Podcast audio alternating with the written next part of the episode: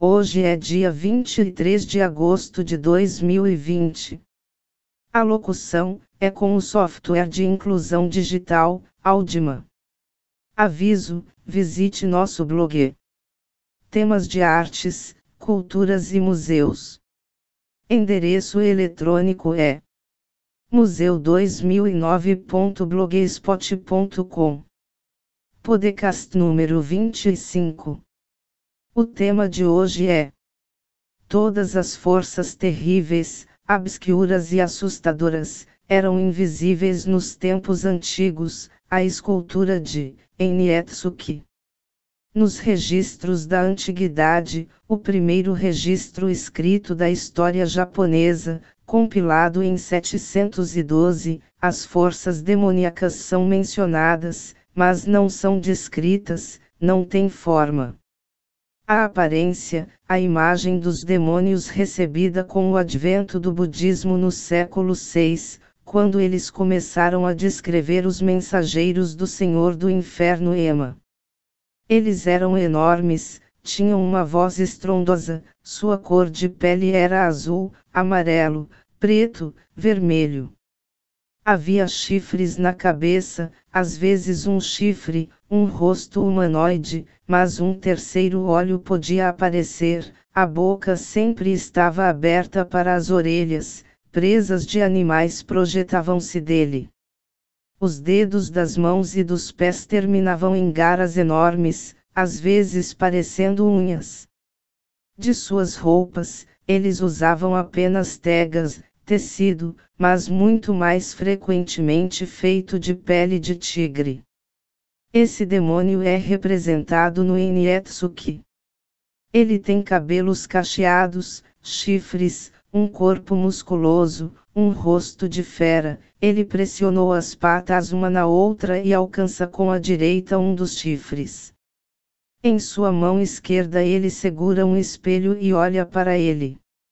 O fato é que na tradição budista todos podem alcançar a iluminação, as forças mais malignas também têm essa oportunidade, e eles, que são mostrados aqui, obviamente se esforçam para corrigir o karma e tocar o chifre antes de serem transformados como monge.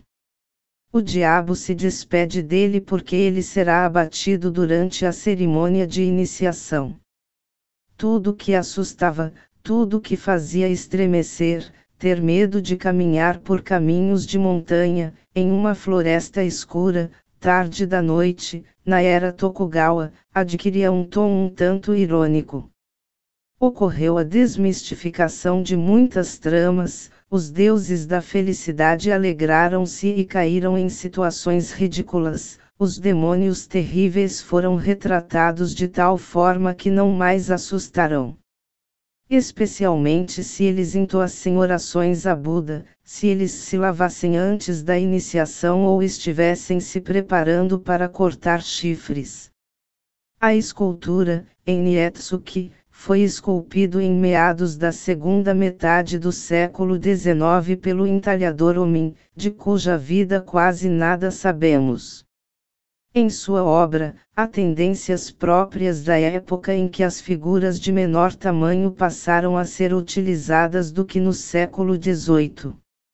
Eles foram cuidadosamente projetados, com bons detalhes. Homem trabalhava com osso e madeira.